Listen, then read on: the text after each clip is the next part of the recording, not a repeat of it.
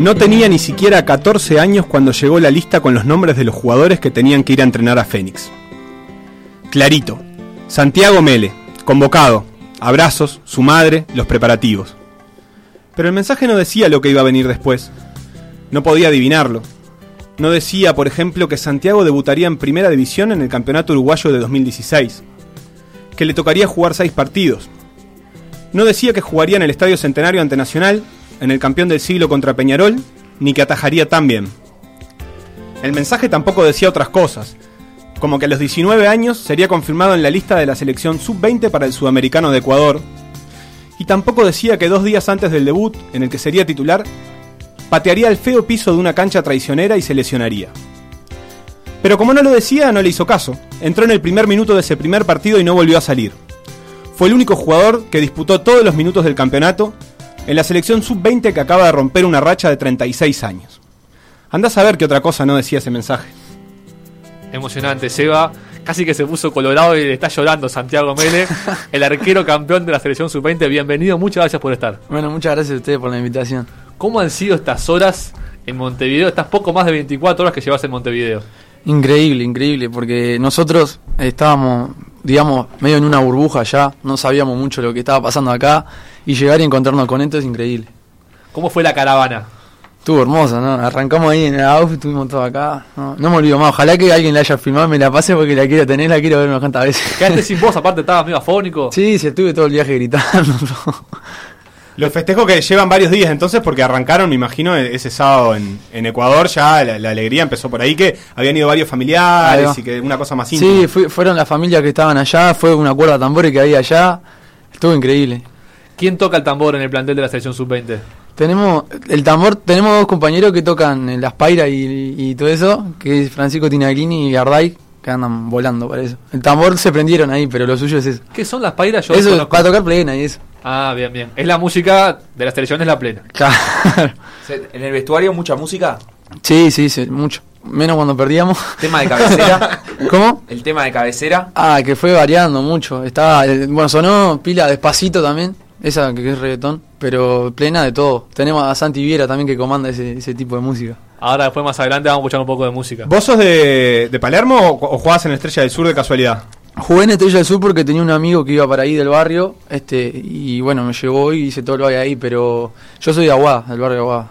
Bien, bien. Hincha de Aguada, del Club de Básquetbol Aguada. Y, Y bueno, soy, eh, no soy muy de básquetbol, pero sí, sí, si hincho por un cuadro, sí, de Aguada.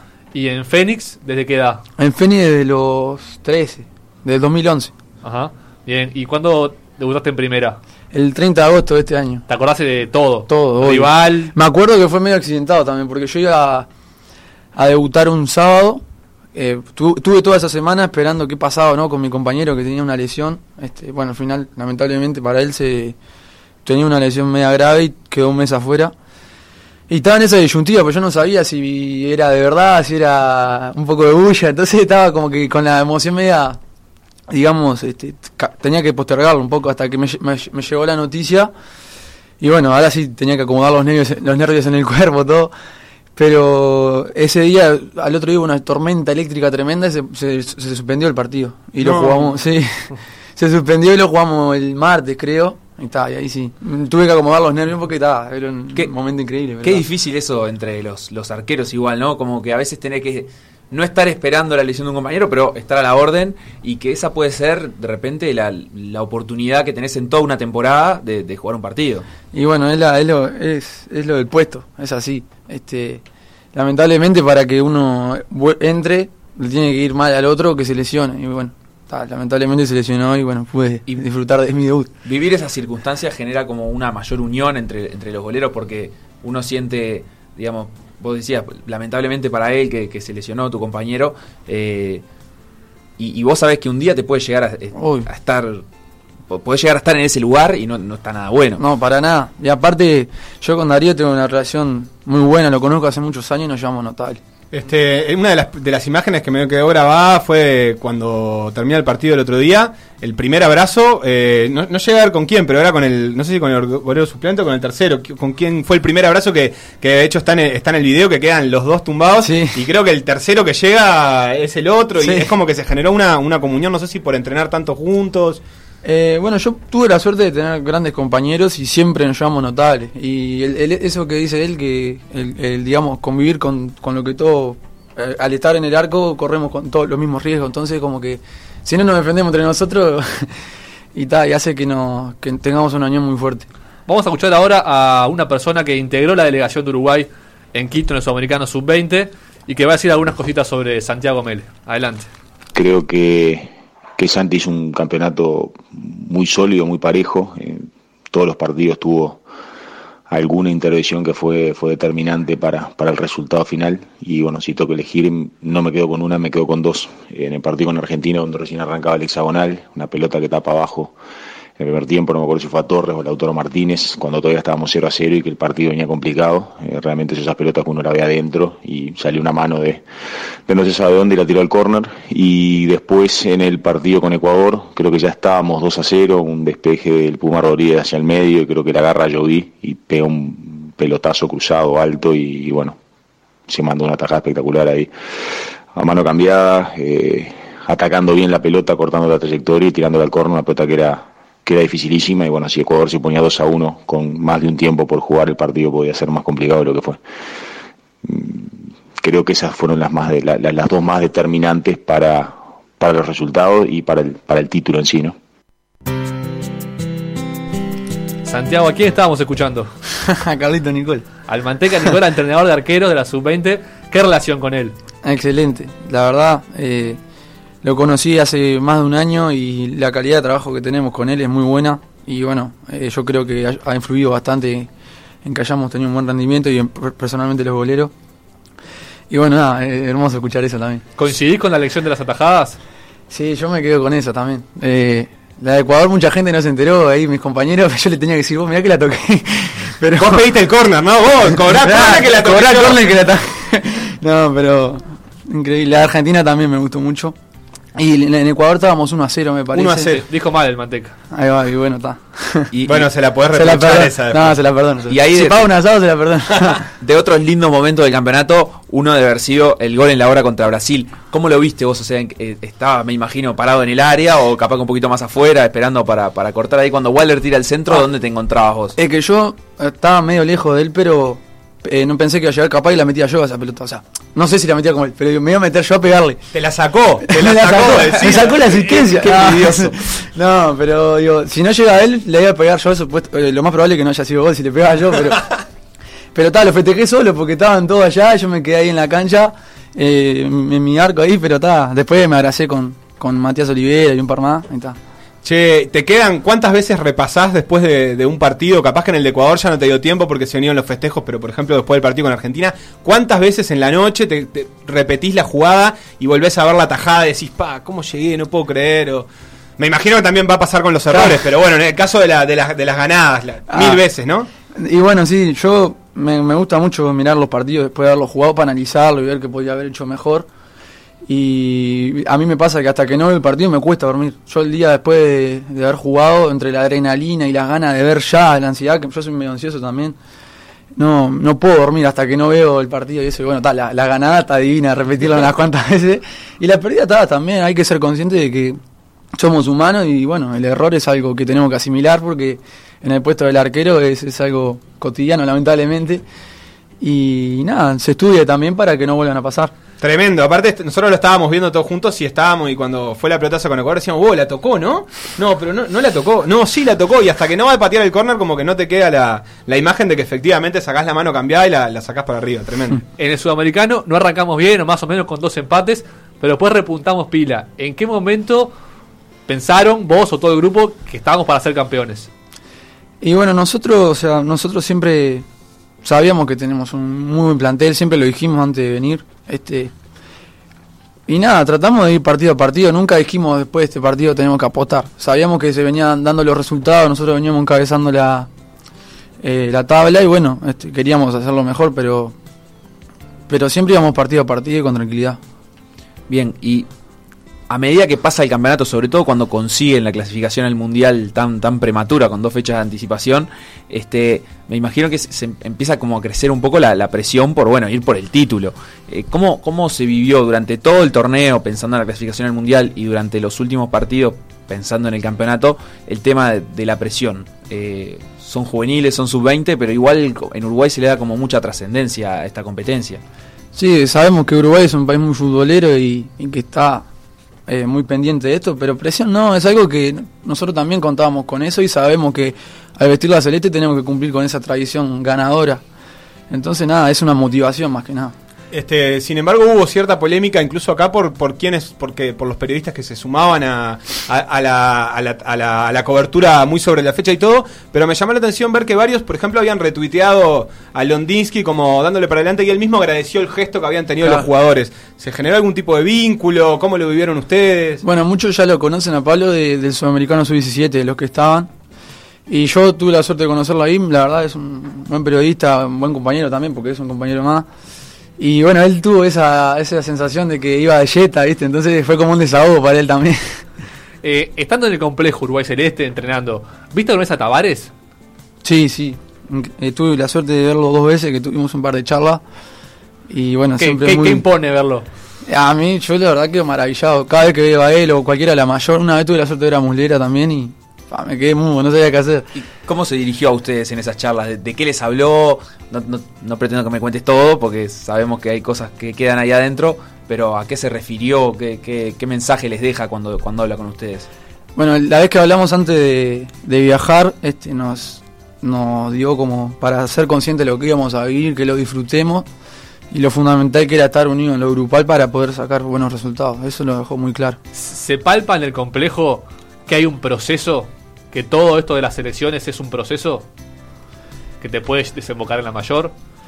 Eh, bueno, somos conscientes, sí, de que el- es, eh, es muy importante integrar el proceso para tener una chance más adelante. Pero nada, se disfruta con tranquilidad. Bien.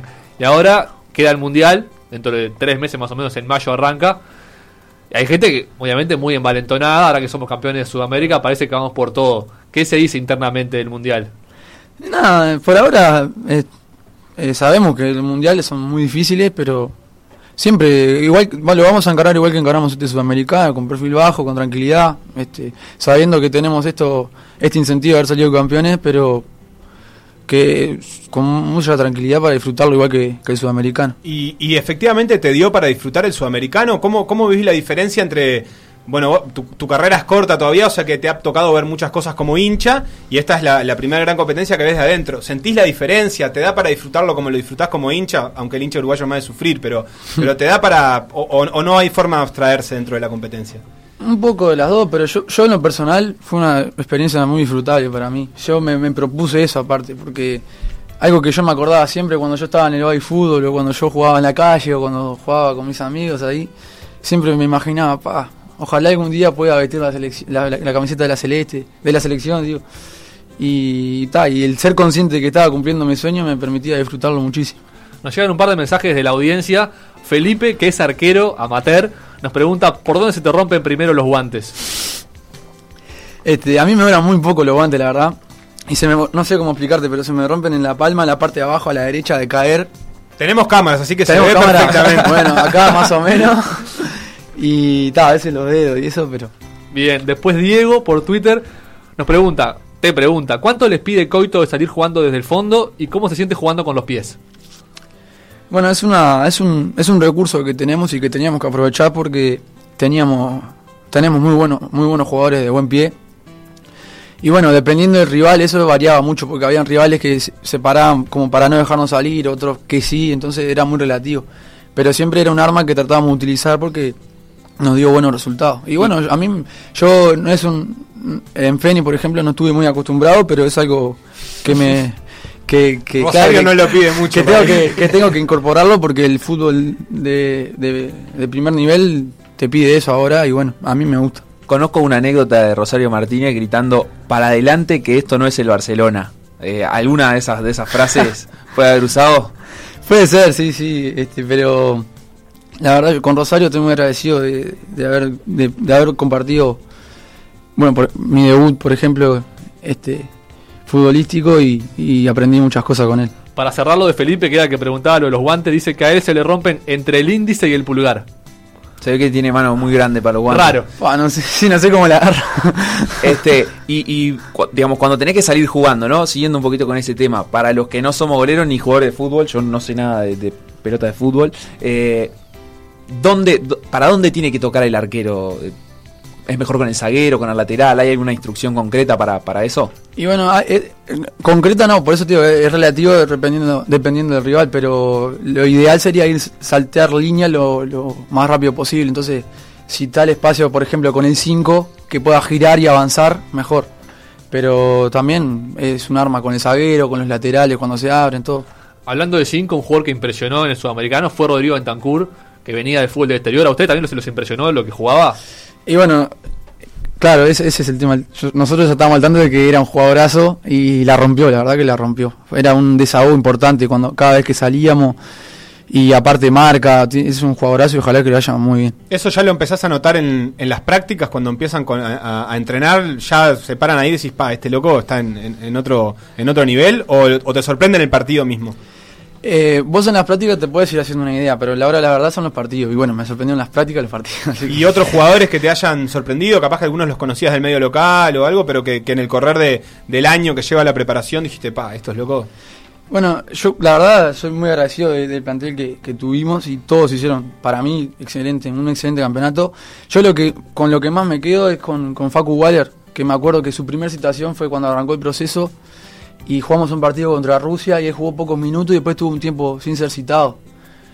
Y cuando volvió a ser citado volvió con una, un- una garra tremenda y yo creo que lo demostró porque corría, no paraba de correr. Yo estoy muy admirado, la verdad. Pero el gol que hizo fue, fue de pedo, ¿no? Yo qué sé, yo de donde yo lo vi, yo dije, dale, Facu, no quisiste hacer eso. No quisiste hacer eso. pero no, este, él dijo que quiso pegarlo por arriba, no de la forma que fue, pero tal, la cosa que entró y ya está. Vamos a escuchar otro audio que recabó nuestro periodista, nuestro productor Felipe. Adelante. Bueno, Ulises, para hablar de, de Santiago no, no voy a descubrir nada nuevo. Eh, lo que me llamó la atención, lo que, lo que siempre me gustó en un arquero, y él lo demostró con mucha clase, es la seguridad. Eh, creo que en el, en el puesto de arquero es fundamental eso y, y hace años que, en el fútbol uruguayo eh, buscamos eso y es lo que nos diferencia de, del resto de los arqueros eh, de Sudamérica. Así que, que eso fue lo que le destaco en el torneo y, y no sé si me dan el lugar para felicitarlo, pero aprovecho para hacerlo. Eh, después tuvo algunas, algunas tapadas que fueron clave, que fueron muy buenas y, y bueno, por todo eso también creo que fue el jugador más regular de- del torneo.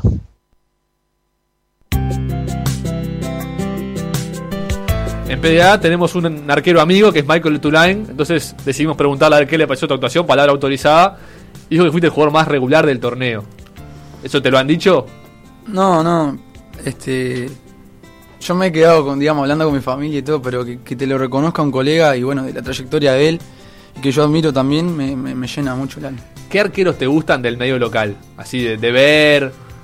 Este, bueno, a mí me gustan varios, este, y hay muy buenos arqueros, no puedo nombrar uno solo, pero la verdad, o sea, a mí me cuesta todavía, digamos, cambiar el chip de, mirarlo como, digamos, hincha, mirador, a, poder verlo como un compañero que eso también, o, o un competidor también, un colega. Y eso es algo que también, pensándolo como lo del sudamericano, me permite disfrutar mucho más lo que estoy viviendo. Y, y hablando de cambio de chip, antes, antes de empezar nos preguntábamos si te- tenés que hacer algún cambio de mentalidad para, para pasar a estar en un torneo en el que por ahí sos suplente, sabés que no vas a jugar, que tampoco tenés capaz la, la exigencia personal de hacerlo, a pasar a un torneo de altísimo nivel que está siendo televisado para todos lados, donde hay un montón de cosas en juego y donde pasás a ser eh, no solo titular, sino una referencia para tus compañeros. ¿Tenés que hacer algún proceso interno para acomodarte a eso o se da natural? No, proceso interno no. Yo soy consciente de mi situación en Fénix y la asumo con total responsabilidad y alegría. Y nada, o sea, yo siempre siempre que, traba- que entreno me preparo para dar lo mejor de mí y así va a ser para lo que viene ahora.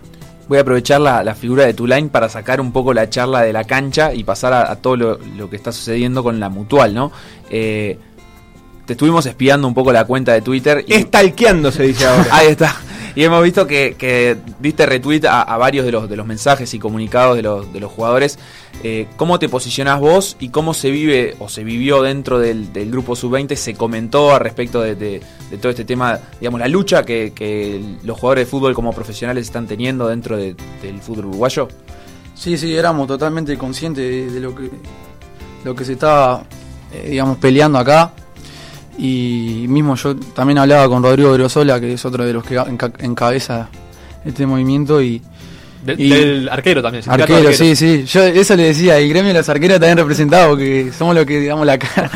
este Y nada, o sea, no, no podíamos ser ajenos a la situación porque es de todos y es para el bien de todos. Hablando de, de Twitter, ya que estamos, pusiste hace unas horas una foto de una pancarta, no sé bien el tamaño que tiene, pero una especie de papel o algo gigante, que dice hashtag Mele Atajanos. Mele Atajanos. Eso es una especie de club de fans que tenés. ¿Cómo te llegó eso? No, club de fan no, pero es algo que es una página de Twitter que se llama Uru Defense Squad Sí. y que se encarga de, por ejemplo, sacan fotos nuestras y hacen memes, ¿viste? sí. Y nosotros allá los veíamos y la verdad era una forma de también distendernos porque nos mirábamos y nos mataban la risa. Y bueno, eh, a veces joroban con, con el tema de Meli Atajano, no sé qué. Y ayer nos dieron un papel a un compañero y yo quería ver quién me lo dio, pero no pude ver. Bien. ¿Pero qué, qué, qué- qué tamaño tiene ese papel que sacaste foto? ¿Es un coso Ah, es una hoja, es una hoja. Ah, es una hoja de papel. Sí. ¿Qué, Bien, qué pasa con los pasitos de Mele? Que acá, acá ponen un meme viendo los pasitos de Mele hay una cara de una persona muy sorprendida. ¿Anduviste bailando ayer? ¿Qué pasó? Pa, Eh, arriba, de- arriba del ómnibus me parece que, que quedaron la, la fanaticada quedó, Hicieron quedó un- preocupada. Un meme con la cara de. es- Este es de la cruz. Es la cara de la cruz, pero con, con- con cara de, de extrañado, viendo ver, el pasito de, de, de Mele. Damos vuelta a la computadora, esto es eh, televisión en vivo. Y le damos y le damos retweet desde la cuenta de PDA para que nuestro público pueda, pueda apreciar. Última pregunta de la audiencia antes de hacer un mínimo corte. Canciller Ale en Twitter dice, pregunta para Mele, ¿no salieron las ganas de un Brasil decime que se siente cuando le ganaron el hexagonal? ¿De cantar? Sí. Y lo hicimos. Ah. Lo sacamos. No salió por tele entonces. Claro. Bueno, hacemos un mini corte, un pique y un poquito de música para jugar y retar a duelo a Santiago Mele. Ay. Fonsi. Oh, oh no, oh no. Oh. Hey, sabes que ya llevo un rato mirándote. Tengo que bailar contigo hoy. Chihuahua. Vi que tu mirada ya está. Escuchamos despacito el tema del momento que, según nos contó Santiago Mele, se bailó y se cantó mucho en el vestuario de la selección campeona. ¿Quién canta ahí en la sub-20? Y bueno, tenemos uno- unos cuantos cantantes, pero el que te nombré hace un rato, el que comanda todo el negro Viera. Santiago Viera. Santiago Viera. Bien, y este tema sonó muchísimo. Sí, sí. Aparte de la versión en plena, todo también. jugador. Con este tema de fondo, Santiago, te vamos a hacer un cuestionario, un desafío, que es lo que le hacemos a todos los entrevistados que vienen a PDA, que es saber cuánto sabes sobre lo tuyo, que es el arco, los arqueros. Son cinco preguntas. Ta, no me mate. Sebastián va a ser el encargado de matarte o no, capaz que salís airoso. Este, ¿Seguís el campeonato local? ¿Seguirás también el fútbol internacional? ¿O, o más bien sí, sí. Vamos a recorrer un poco de todo, a ver qué pasa. Te hago la primera, capaz que, que empezamos medio complicado, no sé cómo la ves. Si responde 3 de 5, se lleva un manojo de pegotines en perspectiva. Ahí está. eso. Santiago, ¿sabés quiénes fueron los dos equipos o los dos goleros menos vencidos del uruguayo especial? Sí. Eh, Berbia. Y. Ay. Déjame pensar. Berbia de Boston River es correcto. Correcto. Berbia, sí, había uno más. 11 goles le hicieron. La sabe, lo peor es que la sabe. Eh, No, cuando me lo diga, sí. Es un histórico además. Histórico. Sí, de la Celeste. Ya no juega más, ¿puede ser? Tampoco. Ah, está. el facha. El El facha. facha. Qué mo- El facha. Igual, ¿cuántos goles te hicieron a vos en el, en el campeonato? A mí, bueno, me hicieron. En el debut me hicieron uno. Tuve un solo partido que no me hicieron goles, así que me hicieron dos el último, eh, uno en el primero, dos contra Peñarol, uno contra Racing y uno contra Nacional. ¿Siete goles entonces? Bueno, menos vencido entonces. que, que la vaya contando como quiera, Carini y Berbia. La primera pregunta, entonces, eh, ¿punto para Santiago o no? Por supuesto. ¿Sí? ¿Cómo, que, ¿Cómo lo dudás? No entiendo. Claro, ¿no? Y lo de Carini fue con calzador, pero bueno. Es medio botón el Nachito, ya te voy Ah, avisando. Ya veo, ya veo. Este, te, te- te hago viajar un poco a, a tu, a tu época como hincha. Cuartos de final de la Copa América 2011 en Argentina. Partido en Santa Fe. ¿Te acordás de haberlo visto? Sí. Penales. ¿Te acordás a quién va? Dos medios puntos tenés acá en juego. ¿A quién le atajó el penal Muslera? A TV. ¿Y para qué lado se tiró? ¿Te acordás? Para la derecha. Bien. Todo, todo, todo. Seguridad. Ah, de Mulera, preguntame lo que quieras. Sos eh, El teléfono. fan de Muslera. no, es un, es un. Lo admiro bastante, sí. Y me gusta tenerlo como referencia en todos sus movimientos, todo lo que hace en el arco. Es muy bueno. Muy bien. Dos de dos, ¿eh? Teníamos duda de esta, ¿no? En un momento cuando la elegimos dijimos, pa, está bravo acordarse. Pero yo me imaginaba que tenías alguna referencia. Te hablo también de, de goleros uruguayos.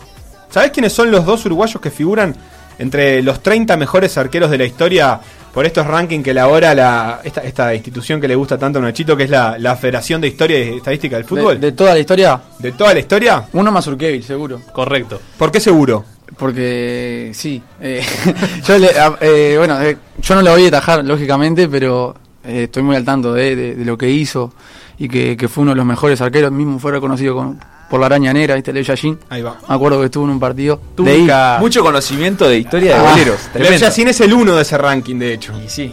Sí, ahí, ahí, él es el 2 o Él está, si no me equivoco, está 12. 12. El mejor Ah, uruguayo, bueno. pero está 12. Está, sí, sí. Y bueno, leí un libro de él también, todo, sí. Lo admiro bastante también. Bien. Por más de que no lo pude ver atajar en, vivo, pero he visto lo que pude. Y el otro, porque hay dos uruguayos en Ahí el top está. Otro 30. uruguayo. Entre los 30.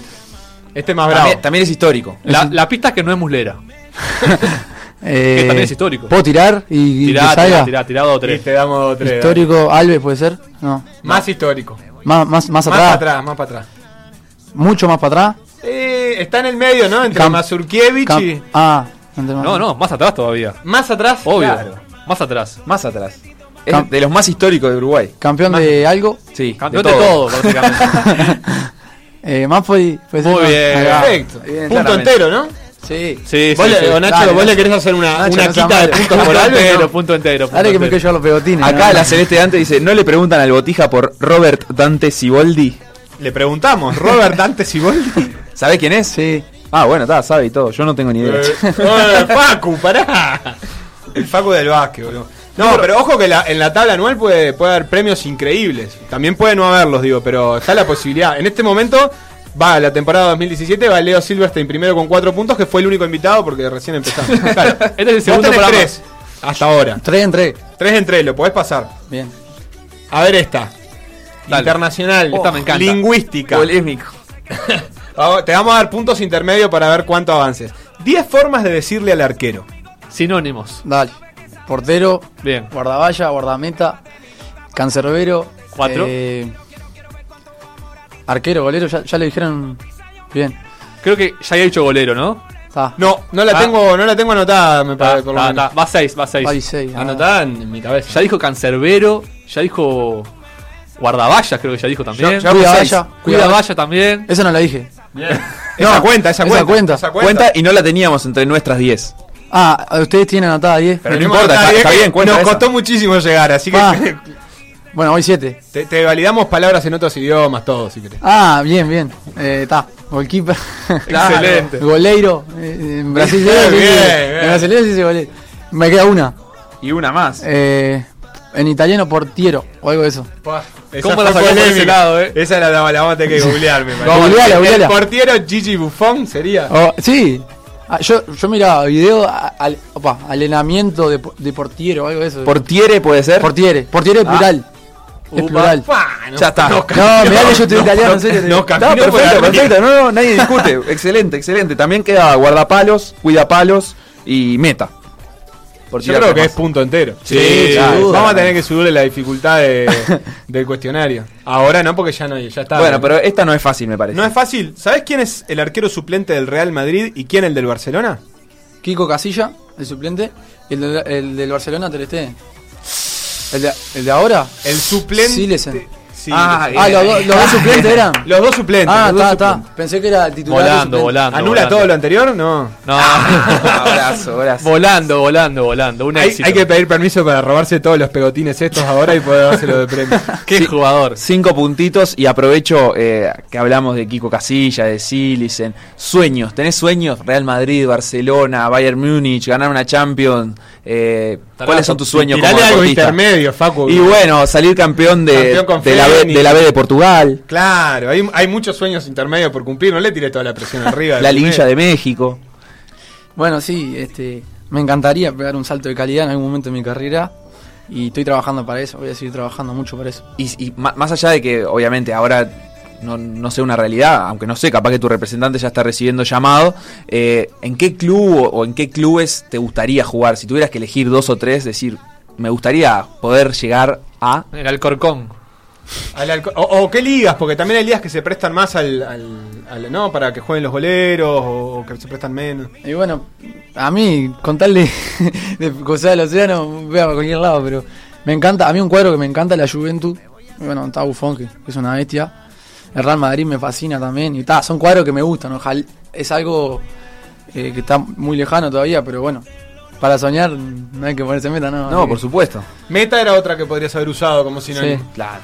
Santiago, muchísimas gracias por este rato. Felicitaciones por el título, por haber venido. Gracias. Y antes de despedirlo, el saludo de Uru Defense Squad, que dice, estamos viendo la entrevista, que mande un saludo para las pibitas de los memes. Bueno, Así que mandales, mandales un saludo, hacerles así para la cámara que lo están mirando. Para la escuadra que tuvo siempre ahí. qué gran. Santiago, gracias y suerte en todo lo que venga. Bueno, muchísimas gracias por la nota y estoy a la órdenes.